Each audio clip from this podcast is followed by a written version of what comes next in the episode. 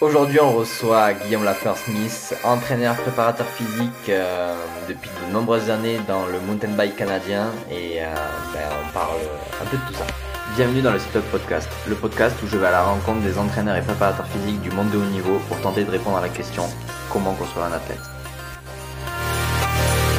Hey, salut Guillaume. Salut Gaël.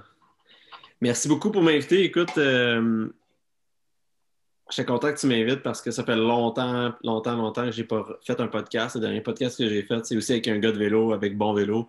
Et puis, euh, depuis, je me suis toujours dit que ça allait peut-être me rallumer la flamme, mais euh, bon, euh, tu m'invites, puis merci beaucoup pour, pour ton offre. J'ai super hâte de faire ça. Ah, ben, top, génial. ouais, Bon Vélo, c'est ben, un autre acteur du, du VTT au, Québec. Je, l'écoute de temps en temps, son podcast. Il, est cool. Euh, ben, en espérant que ce petit podcast, euh, il puisse, comme tu dis, réanimer la flamme. Euh, ça fait, ben, On en discutait tout à l'heure, ça fait un petit moment que ben, on se suit sur les réseaux. On n'avait jamais eu trop l'occasion de, discuter. Ben, si tu pouvais te présenter pour ceux qui nous écoutent. Moi, je m'appelle Guillaume Lafleur-Smith. Euh, G. Smith pour euh, les intimes. Euh, souvent le nom le plus facile pour les, pour Anglicains qui ne sont pas capables de dire Guillaume. Mais moi, je suis préparateur physique depuis les 11 dernières années. Ça ne me rajeunit pas de dire ça. J'ai un parcours un petit peu un, orthodoxe. j'ai sauté un petit peu du coq au niveau de l'école. J'ai fait pas juste de la kin, mais aussi de la psychologie, de l'administration, euh, j'ai touché un petit peu plein de domaines. J'ai commencé à travailler à l'âge de 13 ans, j'ai tellement touché à des industries différentes, euh, surtout le service à la clientèle, entre autres, euh, beaucoup dans la vente également, dans les sports extérieurs, donc ski, vélo. J'ai travaillé dans un commerce de détail en parallèle avec le coaching pendant plusieurs années avant que le coaching devienne vraiment un travail à temps plein.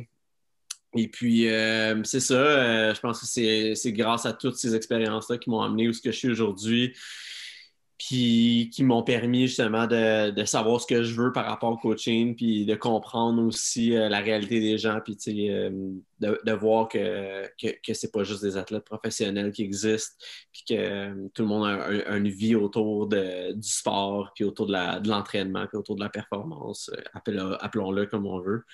Et puis, c'est ça, euh, un rêve qui se réalise, euh, toujours un peu, euh, des fois en questionnement, puis on pourra en parler tantôt si tu veux, mais l'espèce de petit syndrome de l'imposteur également, avec, avec les réseaux de nos jours, c'est un petit peu, j'ai comme l'impression que ceux qui ne flashent pas autant que certains ont, ont ce feeling-là. Moi, j'ai sans doute ce sentiment d'anxiété-là euh, de temps en temps. Mais euh, ouais, c'est ça, c'est pas, mal, pas mal ce que je fais. En, présentement, je fais juste de l'entraînement en ligne, puisque euh, depuis presque un an et demi, on ne peut pas faire d'entraînement privé ici au Québec. Euh, mais une chance que ça fait plusieurs années que je fais de l'entraînement en ligne parce que j'avais déjà tout un système d'instaurer. Donc, quand la COVID a frappé puis qu'on a été frappé fort ici au Canada, au Québec, same business as usual. La seule différence, c'est que je fais, fais plus d'entraînement privé et j'ai très hâte d'en refaire. ah, génial, c'est un, bon gros parcours bien riche et ben, qui fait, euh, je pense, la, particularité de l'entraîneur que tu es, euh, es, maintenant. Tu as parlé des athlètes et justement, c'est quoi un athlète? Euh, Un athlète, ça peut, ça peut vouloir dire plusieurs choses. un athlète, pour moi, c'est quelqu'un qui met la performance au-dessus de la santé en termes d'entraînement. Un athlète, c'est quelqu'un en fait, je pense que tout le monde est un athlète parce que même mes clients, moi, je ne les appelle pas des clients, je les appelle mes athlètes. Euh, que ce soit quelqu'un qui veut juste s'entraîner pour la santé, quelqu'un qui veut juste être plus fort sur son vélo, sur ses skis, à la course à pied. Euh, je les appelle tous des athlètes, sauf qu'un athlète en soi, euh, à mon avis, c'est quelqu'un qui met de priorité l'entraînement dans sa vie, la, compétition. Et puis que l'objectif d'entraînement n'est pas d'être en santé, mais bien de performer.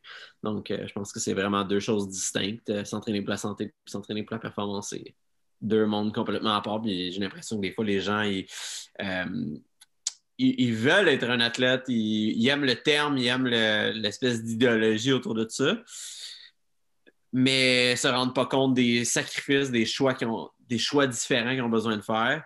Euh, ils ne sont pas prêts de se rendre là pour plus pour très longtemps. Donc, euh, c'est un drôle de mot, athlète, euh, quand, on, quand, on, y pense. Mais ouais, ça peut être utilisé très personnellement. On peut s'identifier en tant qu'athlète également je pense qu'il y a beaucoup de gens qui s'identifient en tant qu'athlète. Euh, de nos jours, c'est très facile de voir c'est qui qui est un athlète inné puis qui qui est un athlète récréatif puis qui, qui, fait vraiment ça pour le plaisir. Mm. Ouais, c'est drôle euh, parce que dans ta présentation, tu, me disais que tu avais fait beaucoup ben, de formations en psychologie, etc. Et euh, ben, dans, ta dans ta définition de l'athlète, en fait, on a beaucoup de, de domaines, quand tu nous le décris, qui font plutôt euh, appel à des, du coup, des qualités psychologiques plutôt que physiques. Parce que souvent, il y a, je ne sais plus comment ça s'appelle, tu l'addiction au sport. C'est de se dire, ben, tu dis, je veux la performance avant la, santé. Et euh, je crois que c'est une pathologie où justement les gens, ils ont ce déséquilibre et ils font trop de sport et ils, perdent la santé. Et ça me fait penser du coup à ce ce trouble euh, psychologique, on pourrait appeler ça. Je ne sais pas comment tu le définis, toi. 100 euh, Ouais, je pense qu'on. Ben, je pense que être un athlète, ça prend une espèce de switch qu'on est capable de mettre à on. Euh, ça ne veut pas nécessairement dire non plus que je pense qu'il y a une partie d'entraînement sain qu'il faut avoir aussi en tant qu'athlète, puis il faut prendre le temps de bien récupérer aussi quand on a des blessures, puis euh, revenir au sport euh, d'une manière santé. Euh, mais l'entraînement, les, les, efforts qui vont avoir besoin d'être faits pour un athlète vont être beaucoup mieux périodisés, mettons, si on parle vraiment en, contexte d'entraînement. tandis qu'un un, athlète, un client qui s'entraîne pour euh, la santé, qui, qui, veut être en santé, qui veut vivre vieux et longtemps, ben, il ne va pas faire des choses qui ont des risques ou ils ne vont pas faire des choses qui vont peut-être l'aggraver plus tard. Euh, puis ils vont avoir un beaucoup meilleur, ils vont avoir un meilleur équilibre aussi dans leur routine d'entraînement euh, au lieu de on, va se dire, faire euh, cinq fois du vélo par semaine, c'est pas santé. Mais faire une fois du vélo, une fois de, l'escalade, une fois euh, des intervalles quelconques, une fois euh, du renforcement musculaire, une fois de la force, c'est toutes des choses qui vont y, donner un, meilleur. une meilleure base, des meilleures fondations. c'est un peu la direction qu'on veut aller. Là. Mm. Mm. Et justement, toi, comment tu fais pour l'organiser en tant que préparateur physique ou entraîneur pour euh, ben, du coup euh, mettre la performance à la, santé, mais nous, en tant que préparateur physique, enfin, une de nos priorités, c'est quand même qu'il ne se blesse pas et qu'il puisse performer parce qu'un athlète blessé, il ne peut pas performer. Oui, 100% euh, ben, si on rentre dans le contexte du vélo, c'est sûr que un, moi, je regarde ça selon les saisons. Donc, euh, à chaque saison dans une année, il y a, des objectifs à atteindre euh, en termes de préparation physique. Par contre, c'est pareil comme dans la vraie vie. Euh, l'été a son but, l'automne, l'hiver, c'est toutes des, des, périodes qui font en sorte qu'on a un certain déséquilibre ou équilibre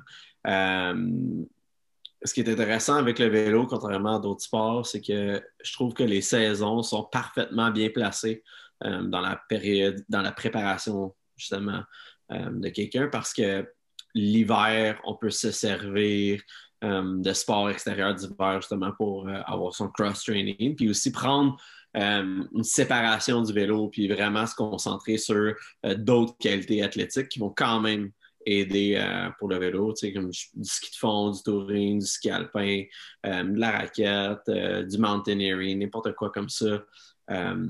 puis le fait qu'il y ait de la neige, puis le fait qu'il fait froid, ben, dans, du moins les, certaines régions dans le monde, ça freine les gens à, aller faire du vélo, puis à se suruser, puis à trop en faire, puis se brûler également. Donc, le printemps, c'est aussi une période de transition où on, commence à avoir de plus en plus hâte à refaire du vélo. Donc, on a cette espèce euh, euh, d'émotion aussi beaucoup plus forte euh, au moment où, il faut, où, ce qu'on, va aller rouler à l'extérieur.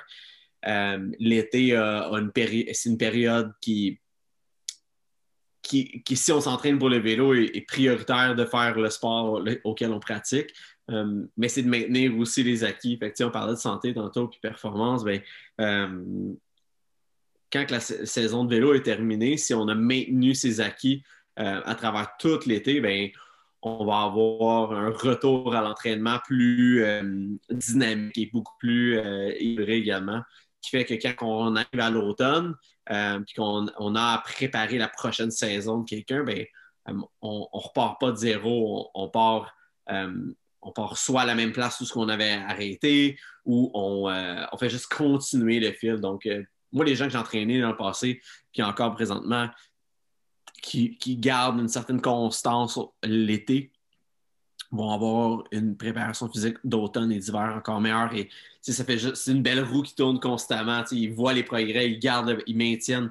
Puis les athlètes qui vont arrêter l'été complètement euh, la préparation, puis qui vont vraiment juste euh, rouler, rouler, rouler, rouler, ils vont avoir un, ils vont, ils vont arriver à l'automne, ils vont être un peu démotivés parce qu'ils voient tous les efforts qu'ils ont besoin de faire, toutes, les, toutes leurs leur, pertes de gains qu'ils ont faites en, salle.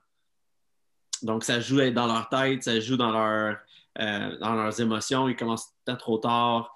Euh, donc, on voit les tendances aussi avec ce, type de, scénario-là, de saison. Je ne sais pas si ça répond à ta question. Ouais, complètement. Ouais, mais c'est drôle ça, parce que du coup, les athlètes, souvent, que, ben, ils vivent la préparation physique comme euh, une contrainte. Dire non, je dois aller passer encore des mhm. heures à la salle, c'est l'hiver. Et après, ou alors il y en a, ils sont complètement fous, ils te disent non, non, moi je roule, je roule toute l'année. Ils se mettent, euh, ils s'habillent pas possible parce qu'il fait tellement froid, ils partent rouler et en mhm. fait ils roulent 12 mois sur 12. Et mhm. ils passent pour des, pour des titans, mais au final, comme tu dis, ils se brûlent. Et Là, tu as parlé que de la, du sport, avec euh, ben, changer les activités. Mais euh, à ça, on peut aussi rajouter, enfin, ce que tu disais, la préparation physique, le travail euh, en salle qui est quand même important et qu'on peut périodiser aussi dans, tout ça. Ouais. Ben, je pense que c'est le. Je pense que ça. Les, Je pense que la population devient de plus en plus éduquée aussi par rapport à ça. Puis c'est un peu notre travail de le faire. Euh, c'est sûr que tu peux pas. Euh, tu peux, influencer les gens à, faire, prendre de meilleures décisions par rapport à leurs actions, ça c'est sûr. Euh, mais il n'y a rien qui fonctionne mieux que de l'essayer puis de se prouver le contraire, puis de regretter que les fois d'avant, les étés passés ou les hivers passés, on n'a pas gardé un rythme un peu plus constant. Donc, ouais, je pense qu'il y a une leçon à retenir de ça. Euh, je pense que les athlètes professionnels qui font ça pour gagner puis qui gagnent leur vie ont, ont compris cet aspect-là. Euh, en même temps, ils sont athlètes professionnels pas pour rien, mais c'est parce que justement, ils ont, des bonnes éthiques de travail puis ils savent quoi faire, mais ils sont aussi génétiquement euh, meilleurs. ils ont aussi des acquis plus élevés que les autres. Donc, eux, là, dans leur préparation, c'est vraiment différent faut qu'ils travaillent quasiment plus dans, le spécifique euh, par rapport à leur faiblesse. Donc, euh, ça fait partie d'eux, la préparation physique à l'année longue. Euh, c'est vraiment plus dans le, milieu, le range du milieu, ceux qui essaient de breakthrough entre le récréatif, entre l'amateur et le professionnel, si on veut. C'est mm. vraiment là où on, peut facilement se perdre je pense que si la personne a un bon coach, puis, qui, puis que la personne en tant que telle est coachable, euh, je ne sais pas si ça se dit en français. Euh, euh, quelqu'un qui est coachable va, va, écouter puis il va comprendre les effets. Puis il va, il va, il va progresser plus rapidement également. les gens veulent des résultats rapides, mais ce qui fait que ça peut être rapide, c'est justement de prendre son temps. Hmm. Ouais, c'est un paradoxe vraiment particulier. C'est un espèce de lâcher prise, de se dire euh, je sais que je vais dans la bonne direction et que ça prendra du temps, mais il faut le faire comme ça. Ouais, 100%. Ouais. Euh, souvent, les, ben, les gens qui, avec qui on a, enfin, avec, avec qui j'ai ce débat de dire euh, il faut que tu arrêtes le vélo, il faut que tu fasses de la préparation physique, ils te disent ouais, mais le vélo, c'est un sport technique et ben, entre guillemets, et, je, vais, je vais oublier de comment on fait du vélo. Ouais. Du coup, toi, comment tu le gères? Enfin, surtout chez vous, où ben, on peut vraiment pas rouler, comme tu dis, c'est non négociable, il y a trop de neige. Et pourtant, euh, bah, les athlètes canadiens, c'est, je pense qu'ils ont les, les, circuits les plus durs euh, techniquement, euh, je pense, des endroits dans le monde. Et c'est des très, très bons pilotes, très, très, très fins au niveau technique. Oui. C'est sûr que l'aspect technique, c'est, non négligeable. on a vu depuis les dernières années que le, cross-training, c'est important aussi d'autres choses, d'autres sports, justement, pour compléter un peu ses acquis. Euh, je pense, comment, comment remplacer l'aspect technique avec autre chose que le sport en tant que tel, spécifique? Euh, mais c'est d'autres sports qui vont apporter les, euh, les mêmes qualités athlétiques. Donc, par exemple, l'escalade peut être un bon sport en cross-training parce que va travailler l'agilité, va travailler euh, tout ce qui est cérébral aussi en termes de prendre des décisions rapidement, euh, sans aussi euh, oublier qu'il y a aussi l'espèce de, de, travail de préhension qui est excellent pour le haut du corps sur, sur un athlète de vélo. Ensuite de ça, il y a le motocross, pour ceux qui peuvent se le permettre, mais le motocross, c'est un sport qui permet l'œil d'être beaucoup plus rapide. Donc, quand on, souvent, souvent, souvent en vélo, ce, qui fait ce qui, fait qu'on ne peut pas aller plus vite, c'est que nos yeux ne sont pas assez réceptifs par rapport à la vitesse à laquelle on roule. On n'est pas capable de voir les choses assez rapidement. On n'est pas, euh, on n'est pas, on pas capable de faire une espèce de connexion cérébrale, mais quelqu'un qui fait du motocross, automatiquement, va plus vite. Donc, il, il devient de plus en plus habitué euh, à, faire ces connexions-là. Euh, ça, c'est deux sports vraiment intéressants. Le ski de fond, le ski de fond, il n'y a pas assez de monde de vélo qui en font, mais si on regarde euh, les, athlètes sur la planète Terre qui ont le meilleur VO2 max, c'est les skieurs de fond. C'est les skieurs de fond. c'est probablement les Norvégiens ou c'est surtout, surtout en Europe. on, on, a quelques Américains, Canadiens qui sont bons également, mais c'est vraiment les skieurs de fond qui ont le meilleur VO2 max. Donc, je pense qu'il faut aussi apprendre de d'autres sports. Pour, on, a on a besoin d'un bon VO2 max en vélo. Euh, le ski de fond, on se sert autant du haut du corps que du bas du corps. Les fléchisseurs de hanches travaillent, les fessiers, on travaille en endurance musculaire également. C'est non négligeable. C'est un autre sport qui amène beaucoup d'acquis euh, aux cyclistes. Euh, en plus de ne pas suruser certaines positions en vélo, justement. Donc, euh, ça, ça c'est quelque chose qui est, pertinent à utiliser. Euh, puis, c'est ça. C'est que si tu veux devenir meilleur dans certaines qualités athlétiques, il faut que tu regardes quel autre sport euh, a des meilleurs acquis que ça. Ben, c'est d'explorer un petit peu autour de ça. Et puis, c'est sûr que la préparation physique, c'est pas tout le monde qui aime ça c'est un débat continuel. J'ai l'impression que c'est un discours qui, est classique en tant que coach euh, de vélo. Là, on, s'entend là-dessus, mais c'est dur à dire. Ça prend une certaine discipline aussi euh, pour justement travailler ses faiblesses. Là, ça n'arrive pas du jour au lendemain. Là. Même en musculation, en musculation, on peut regarder quel, euh, on peut s'inspirer de quel sport pour comprendre les besoins athlétiques qu'on a besoin en, termes de musculation. Si on regarde les. Si, je te donne un exemple par rapport à, mettons, la croissance hypertrophique d'un mollet. euh, les bodybuilders, pendant des. Ils s'entêtent à faire des tonnes de choses, puis ça marche pas, puis c'est un muscle qui est difficile à développer, puis à gagner de l'hypertrophie. Mais si tu vas apprendre des danseurs de ballet ou des danseurs, euh, ils ont des énormes mollets. Mais pourquoi? Pourquoi ils ont des énormes mollets? Pourtant, ils ne font pas euh, des mollets tous les jours. Pourtant, ce n'est pas des bodybuilders. Mais qu'est-ce qu'on peut apprendre de ce sport-là pour l'amener dans la salle d'entraînement puis développer ça? Euh, récemment, ben, je pense que c'est aussi les sports de combat. Euh, sans faire le sport de combat, mais on peut aussi apprendre des méthodes d'entraînement des sports de combat, euh, beaucoup de jonglerie. Il y a l'espèce de, truc au mur, les lumières que tu vas mm. toucher. Là. Je ne sais pas comment ça s'appelle ça exactement. Ce n'est pas, pas accessible partout, mais ça, c'est incroyable pour travailler la connexion cérébrale de tes yeux puis les, les réactions qu'on a besoin de faire. Là. Donc, euh, ouais. Ouais, c'est ça. C'est ça, ouais, c'est réussir à apprendre ce qui est bon dans chaque sport et, réussir à faire une combinaison, une combinaison particulière. Ouais, 100%.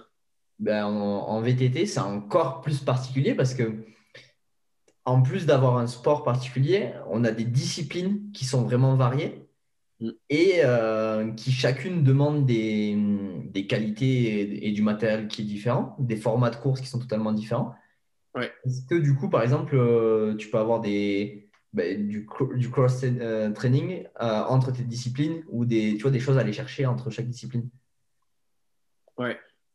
Je pense que le sport le plus difficile à entraîner, c'est vraiment l'enduro, parce qu'on a vraiment deux, deux filières énergétiques à travailler. Donc, euh, l'espèce de capacité à avoir un, ben, la capacité de travail justement à, se permettre de faire plusieurs journées de pratique, incluant une journée pleine de stage.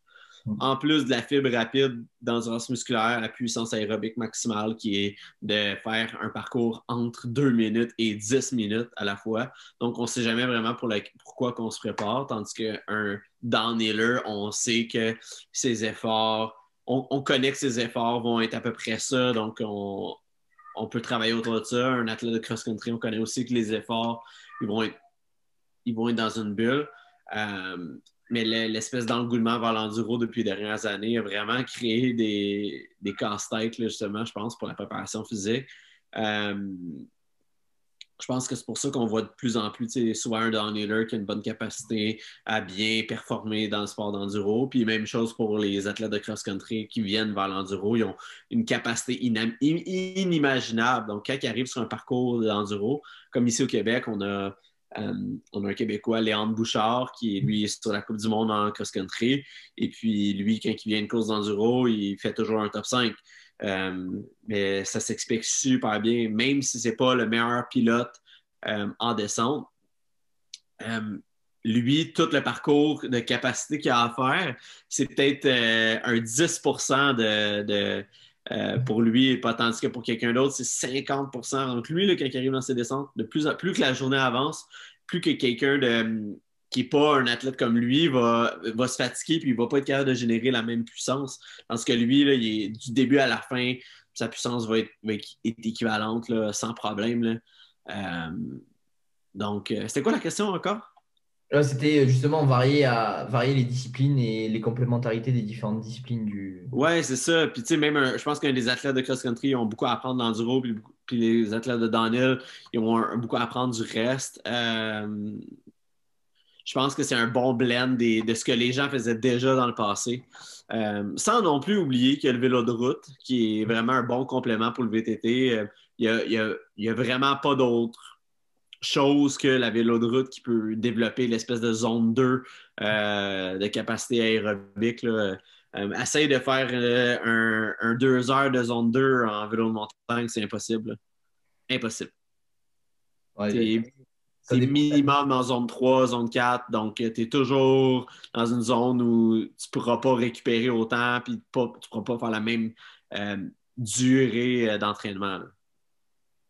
Ouais, mais c'est ça. En fait, c'est ça qui est fou, c'est que sur le vélo de route, on est sur des moteurs tellement gros, comme tu dis, c'est qu'ils sont capables de nous faire des 300, des 300 km d'endurance sans broncher. Ouais. Des, presque des ordinateurs, c'est qu'ils sont calés sur toute leur zone. Et il, récite.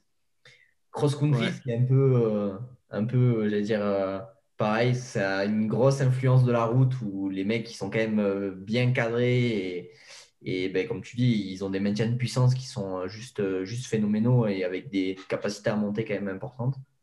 Ouais. je pense que les athlètes de cross-country ont euh, la meilleure capacité à libérer le lactate. Donc, mm. ils sont tellement dans, dans les alternances de, de, haute puissance et ont une récupération de.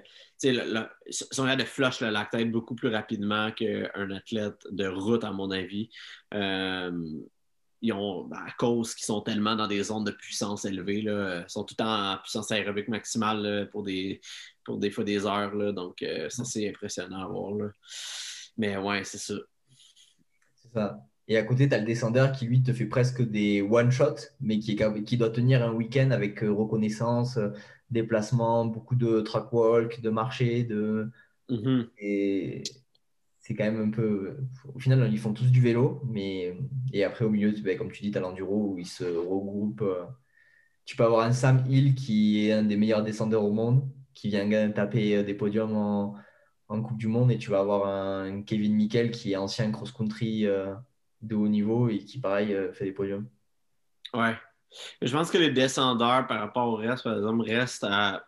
Ils vivent tellement de chocs puis c'est tellement rendu vite en downhill que hmm, je pense qu'il bénéficie encore plus du développement euh, de la force et de la musculation parce que ils vont avoir cette capacité-là à retenir leur vélo, mais aussi à, tolérer plusieurs descentes en termes de reconnaissance de parcours. Euh, puis ça peut leur donner une espèce de confiance aussi. Puis le downhill, c'est beaucoup, beaucoup sur la confiance qu'on a en soi. Là. Ouais. Du coup, forcément, euh, tu t'occupes quand même de pas mal de descendeurs. Est-ce que ton volet euh, psychologie, euh, en quoi il t'aide pour justement cette partie-là dans l'entraînement des descendeurs? en termes de descendeurs, je pense que commencer une saison sans blessure, c'est la chose la plus importante. ensuite de ça, de maintenir les acquis durant l'année permet de garder la confiance acquise durant euh, l'entraînement de la préparation physique. Et puis, d'être progressif dans son approche aussi, euh, d'avoir une espèce de routine également sur se discipliner à, faire justement, comme on disait, plutôt plusieurs sports dans une semaine pour varier euh, ses intensités, puis pas juste faire une chose puis, puis se brûler à, faire ça. Donc, l'équilibre rendu c'est plus important. Puis, ça revient tout le temps à, faire ça amène la confiance. Donc, avoir de la confiance te fait, fait un meilleur athlète dans, ton sport, mais encore plus chez les descendeurs, probablement. Ouais, parce que c'est drôle, les descendeurs, leur première saison, c'est ils cassent beaucoup de vélos et ils se cassent beaucoup eux. Mhm. Exact. Puis, c'est sûr que sans compter que les athlètes de cross-country et enduro ont aussi besoin de cette confiance-là. Euh, mais je pense qu'un athlète d'enduro euh, peut gagner de la confiance dans une fin de, dans un, dans une fin de semaine d'enduro. Euh, mettons, dans une journée de, stage. Plus ça va, plus il peut en gagner, ou plus ça va, plus il peut en perdre, ou il peut se craquer puis le devenir. En Daniel, tu as une chance, c'est là. Euh, puis en cross-country, ben, tu as 1000 personnes autour de toi. c'est une confiance qui est beaucoup différente. La confiance en cross-country est beaucoup plus axée sur euh, comment on s'identifie en tant qu'athlète. Parce que tu te compares, tu es constamment en train de te comparer à d'autres personnes autour de toi. Euh, que tu sois premier ou que tu sois dernier, tu vas vivre une certaine émotion. Si tu te fais chasser, tu vas vivre, cette, tu vas vivre du doute euh, si tu es dernier, tu vas vivre du doute. Si tu es milieu de paquet, tu vas vivre du doute. Ils vivent tout du doute. Ils vivent toute l'espèce de, même sensation. Après ça, c'est de voir qui qui a, le, couteau dans les dents et qui est capable de pousser plus fort. Ça, euh, c'est vraiment trois confiances différentes. Là. Même dans les, dans les disciplines, c'est même pas la même confiance. Ouais. Ouais, c'est ça, c'est vraiment particulier. Et, mm. euh, ouais, je sais pas, hum, il y a différentes approches en, préparation mentale ou etc. Mais je pense que, comme tu dis, c'est vraiment lié à ce contexte de course. C'est parce que dans tous les cas, il y a du public, mais cette adversité de dire je suis avec, je suis avec plusieurs personnes dans, ma, dans ma course où je suis tout seul à l'instant T, c'est, je pense, quelque chose de vraiment particulier. Mais pour avoir coursé dans le passé, une des choses que j'ai souvent focusé euh, mon énergie, c'était sur les résultats. Donc, euh, quelle position que je finis à telle course. Euh, puis les objectifs, dans le fond, que je me donnais ou que même que, que j'ai vu d'autres gens aussi se donner, dans le moment présent et dans le passé, c'est des objectifs de résultats. Donc, soit gagner, soit finir sur le podium, euh, soit faire un top 5, soit faire un top 10. C'est très axé euh, résultat. Euh, mais dans un sport comme le downhill, c'est comment peux-tu définir ton succès avec un résultat quand que c'est indéterminé qui, qui va être présent lors de cette course-là? Qu'est-ce qui arrive s'il y a neuf personnes de la Coupe du Monde qui débarquent à ta course? Je, comprends, je comprends le concept, je comprends que c'est important d'avoir certains objectifs de résultats, sauf que ça ne peut pas être quelque chose qui est mesurable dans le temps parce qu'il y a tellement de facteurs externes qu'on ne peut pas contrôler.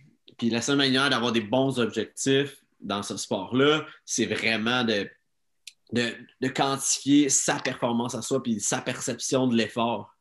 Est-ce que j'ai donné mon 110% Est-ce que j'ai crashé? Est-ce que j'ai pas crashé? Est-ce que euh, j'ai fait une, deux ou trois erreurs lors de mon parcours? Ça, c'est des manières de, voir le progrès puis de, se donner des objectifs. Et justement, toi, comment tu fais pour avec tes athlètes pour euh, pouvoir quantifier tout ça? Ben je te dirais qu'il n'y a pas eu de compétition depuis un bout, donc euh, ça, vient loin. Mais ouais, le progrès, il se fait aussi en salle d'entraînement. Moi, c'est là où je vois le, progrès. Euh, parce que de passer de, de, de faire 3 chin-up à 10 chin-up, euh, on sait automatiquement que la personne est plus forte et plus endurante. Donc, ça développe cette espèce de progrès-là. Puis après ça, les résultats parlent pour tout seul. Yes. Et justement, comment tu as fait pour gérer cette euh, période sans course qui en plus n'était pas prévue et elle nous est un peu tous tombés dessus? Plus de gym, plus euh, ben, le droit d'aller faire de vélo parce qu'on devait, euh, on pouvait pas sortir comme on voulait et plus de compétition. Enfin, voilà. Ouais. Ah, c'est dur, man. C'est. Je, te dirais que même en ce moment, j'ai des, j'ai des athlètes que je coach qui euh, ça tient avec un fil, dans le sens qu'ils euh, ont hâte. Puis euh, l'an passé, ce qui était bien, c'est qu'on j'avais un argument qui était quand même assez solide puis très convaincant, puis il a fonctionné. C'était vraiment de ben ça te fait juste plus de temps pour t'entraîner. Fait que tu sais, quand on parlait de saison tantôt, l'été passé, j'ai pas pris ça à la légère pour certains athlètes, dans le sens que s'ils pouvaient avoir une meilleure préparation physique pour cette année, tant mieux, let's go, on va pouvoir mettre deux périodisations de plus en développement de la force, euh, développer d'autres acquis. Mais là, c'est en train de se répéter encore cette année. Donc, c'est difficile de garder ce discours-là. Puis, puis de les convaincre que, c'est encore ça qu'il faut faire cette année parce que là, cette année, c'est juste si tu une équipe mondiale que tu peux faire une Coupe du Monde ou même les courses, s'annulent au compte-gouttes ici. Là, donc, euh, le, on dirait que je peux. C'est un nouveau speech qu'il faut que je fasse, puis euh, c'est vraiment de voir ça sur le long terme. Euh, que ce soit en vélo ou dans n'importe quelle autre discipline, c'est de se donner d'autres styles d'objectifs. parce que. Puis d'avoir peut-être un peu plus de plaisir. Ça, c'est sûr. Mais dans la dernière année, je te dirais que l'entraînement l'entraînement en préparation physique a pris beaucoup plus de place chez les gens. Euh, tous les clients de Smith Coaching, dans le fond, ont eu des meilleurs résultats et beaucoup plus d'assiduité dans la dernière année que n'importe quelle autre année avant. Puis moi, je mets beaucoup ça sur la faute du fait qu'il n'y avait pas d'autres distractions. Les distractions étaient nulles, il n'y avait rien à faire. Donc, euh, s'entraîner. Mais un moment donné, un moment donné s'entraîner, ça, ça a besoin d'une récompense. Tu peux pas juste dire à un enfant fais ci, fais ça, puis pas lui donner son, son cornet de crème glacée. Fait que euh, j'ai bien hâte de voir ce que ça va donner. J'ai hâte de voir que les compétitions deviennent plus accessibles aux gens. Euh, oui, c'est vraiment. Euh, c'est un drôle, une drôle de période, disons. ouais, c'est ça. Euh, justement, tu disais que tu avais, la... avais eu le temps du coup de mettre un petit peu plus de développement de qualité, euh, de force, etc. Quel mm. rôle joue la force euh, dans, la discipline, dans le VTT pour toi? Ben moi, tu sais, la, la, force, ben, premièrement, il faut, vraiment souligner que le développement de la force, ça, veut pas, ça ne veut pas équivaloir à du développement de la croissance musculaire. Donc, ça ne veut pas dire que parce que tu fais du développement de la force, que tu prends euh, de la masse musculaire. C'est complètement faux. C'est deux choses complètement différentes. Est-ce que ça peut aider? Oui. Euh, est-ce que c'est 100% ça que ça fait? Non. Euh, ce que ça permet de faire, c'est que, premièrement, meilleure densité osseuse. Donc, euh, si on a une meilleure densité osseuse quand on crash, ben, on va avoir un moins haut risque de cassure, de fracture, peu importe. Euh, meilleure tension tendineuse, donc même principe. Euh, on va pouvoir mieux supporter les coups, tout ça. plus le niveau de la force est augmenté, dans un, oui, un groupe musculaire, mais surtout un patron de mouvement euh, le patron de mouvement va faire en sorte que quand on va répéter ce patron de mouvement-là euh, sur un vélo, que ce soit un vélo de route, de cross-country, de descente ou d'enduro, ça va faire la même chose. Ça va augmenter euh, la capacité d'endurance également. C'est, je donne toujours l'exemple si tu perds 20 livres, est-ce que ça va être plus facile de monter les escaliers? Oui, OK. Fait que là, maintenant que tu n'as plus 20 livres à perdre, qu'est-ce qu'on va faire pour, pour faciliter ça? Ben, devenir plus fort. Donc, si tu deviens plus fort, monter les escaliers, c'est plus facile? Oui. Bon, donc même principe pour un vélo. Si tu deviens plus fort, ça va être plus facile de faire les mêmes distances en vélo. Si le système d'interférence est bien calculé. Donc, s'il y a une bonne période de temps où il y a le développement de la force, mais sans nécessairement oublier que il la, capacité d'aérobique en vélo est maintenue. Euh, il y a une grosse erreur que les gens font, puis qu'ils font juste une chose, mais pour ne pas perdre les acquis de vélo, parce que c'est ça ton sport quand même. Puis c'est pas un sport de powerlifter, c'est pas un sport de lever de poids. C'est pas important ce que tu lèves en termes de charge. Ce qui est important, c'est ta perception de l'effort, puis de maintenir ça avec une belle adaptation avec le vélo. Euh, un, entraînement qui est intéressant, c'est faire, du, faire un, mettons, un training de lower body euh, en force, puis en hypertrophie fonctionnelle, puis le lendemain faire un entraînement par intervalle sur le vélo. Parce que l'entraînement par intervalle va probablement, tu vas probablement pousser des moins hauts watts, mais tu vas le faire sous fatigue. il y en a beaucoup qui vont me dire Ouais, mais tu n'es pas optimal dans tes intervalles c'est pas grave. Tu travailles ta fatigue, puis quand tu arrives en état de fatigue à une compétition, tu sais à quoi t'attendre. Si tu sais jamais à quoi t'attendre, c'est quoi avoir un entraînement d'intervalle en état de fatigue, euh, tu vas pas courser dans des, dans des conditions optimales. Ouais, c'est ça.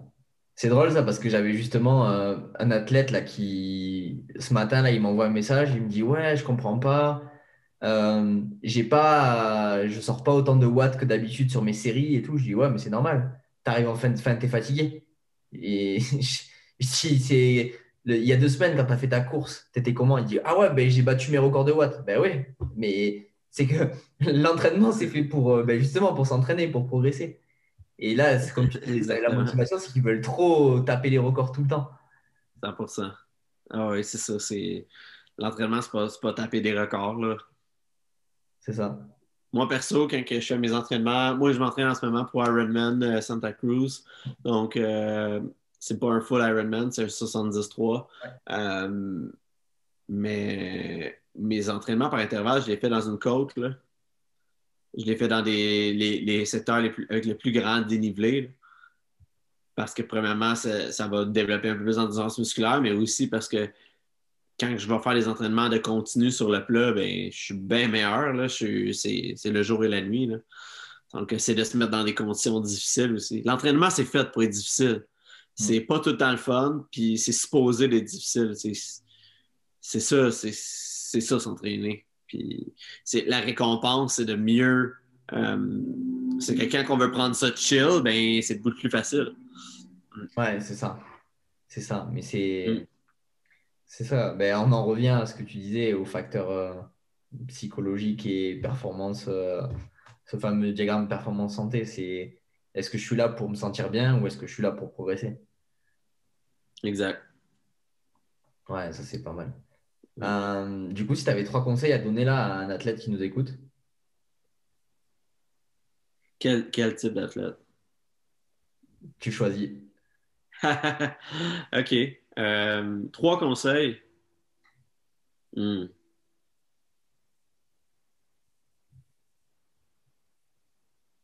Prendre son temps. Donc, euh, prendre son temps sur le développement des habiletés de base.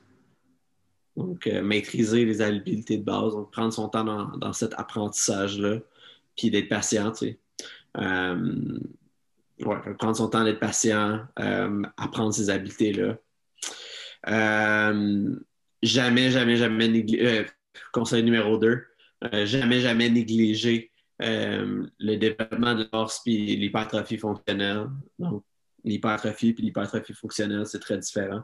L'hypertrophie fonctionnelle, c'est beaucoup plus axé sur euh, faire de l'hypertrophie pour euh, améliorer les qualités physiques de force euh, limitées ou des, des, des, choses spécifiques qu'on a besoin de travailler musculairement. Jamais, jamais, jamais négliger cette, cette portion-là.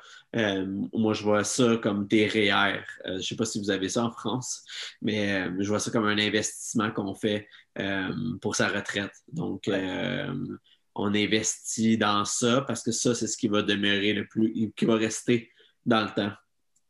Peu importe le, les autres entraînements que tu vas faire, ça, c'est ce qui va garder le, plus d'effets à, long terme, d'effets positifs à long terme. Euh, même si tu décides de ne pas faire de vélo, même si tu décides de changer de sport, euh, c'est des acquis vraiment importants. Donc, ça, c'est euh, pas mal mon deuxième conseil. Puis, mon troisième conseil, c'est d'avoir du plaisir pendant qu'on le fait. C'est ta première compétition, euh, entraîne-toi, mais pour avoir du plaisir. si tu t'entraînes, puis c'est une tâche lourde, puis tu, tu penses que c'est faire la compétition qui va te donner le plaisir, tu te trompes. C'est le processus vers une compétition qui fait en sorte que euh, tu, tu l'apprécies encore plus. Euh, d'avoir même quand on est un athlète professionnel ou même quand on est un athlète qui, qui, qui ça fait longtemps qu'il compétitionne, d'avoir du plaisir euh, dans tout le processus autour de ça, que ce soit l'entraînement ou la compétition en tant que telle. Donc, euh, d'amener les choses qui te font plaisir aussi dans ces événements-là, pas de te mettre seul dans ton coin, puis euh, puis pas avoir du plaisir avec d'autres gens aussi. Donc, euh, partager ça avec, avec, avec les gens que tu aimes autour de toi, ça, ça peut t'aider aussi quand, quand, les moments sont un peu plus difficiles. Fait que, d'avoir du plaisir, toujours s'entraîner en force euh, puis en, en, hypertrophie, donc en, en, musculation, et puis d'être patient. Vraiment trois, euh, trois, trois qualités qui sont importantes à avoir, je pense. Ouais, ah, c'est vraiment des bons conseils. Mm. Et ça, ce qui est bien, c'est que ben, c'est peu importe l'âge ou le niveau, ça marche pour tout le monde. Exact. 100%. Mm. C'est ça. T'as vraiment une bonne barbe, hein? Ouais, c'est ça. Ben, là, Combien de temps? Je suis prêt pour venir au Canada. Hein? Ouais, c'est ça. Ouais. Ça fait combien de temps que tu, tu l'as fait pousser? Je sais pas, des années. Des années, je tu sais, c'est ça. Il y, en a, il y en a qui font, il y en a qui font des, des biceps. Moi, je fais la barbe. ouais, non, mais c'est ça. Ben écoute, c'était vraiment euh, une belle discussion. 100%, man. Une belle discussion et euh, bah, je pense qu'il y a encore, il y a encore pff, on pourrait encore en discuter un bon moment de, de tout ça, de ce fameux euh, rôle de la préparation physique pour, pour le, le VTT. For sure, man. Yes. Bon, ben écoute, euh, si les gens ils veulent te retrouver ou euh, te poser des questions ou même euh, bah, faire appel du coup à tes services, puisque tu as un service en ligne, ça marche partout dans le monde. Ouais. The Bike Strength Coach sur Instagram, pas mal la, la place où ce que je publie le plus, puis la plus facile. Sinon, j'ai mon channel YouTube, G Smith, donc tu peux aller voir la channel YouTube. Tout est linké via mon Instagram. Euh, channel YouTube, c'est vraiment basé sous forme de vlog. Donc, euh, ce qui est vraiment cool. Mais il y, a, une couple de vidéos qui sont super cool que j'ai publiées récemment. Puis ça, c'est moi qui explique mon nouveau gym que je suis en train de bâtir en arrière de chez nous. puis aussi peut-être un peu plus loin dans mes vidéos comment que, comment ma, planification d'entraînement pour mon Ironman se, se, donne. Puis je devrais en faire un bientôt sur euh, j'en suis rendu où. Et puis, euh, ouais, c'est ça, man. Euh, merci beaucoup de m'avoir invité. C'était super sharp. c'est mon premier podcast avec un Français. ah, ben cool.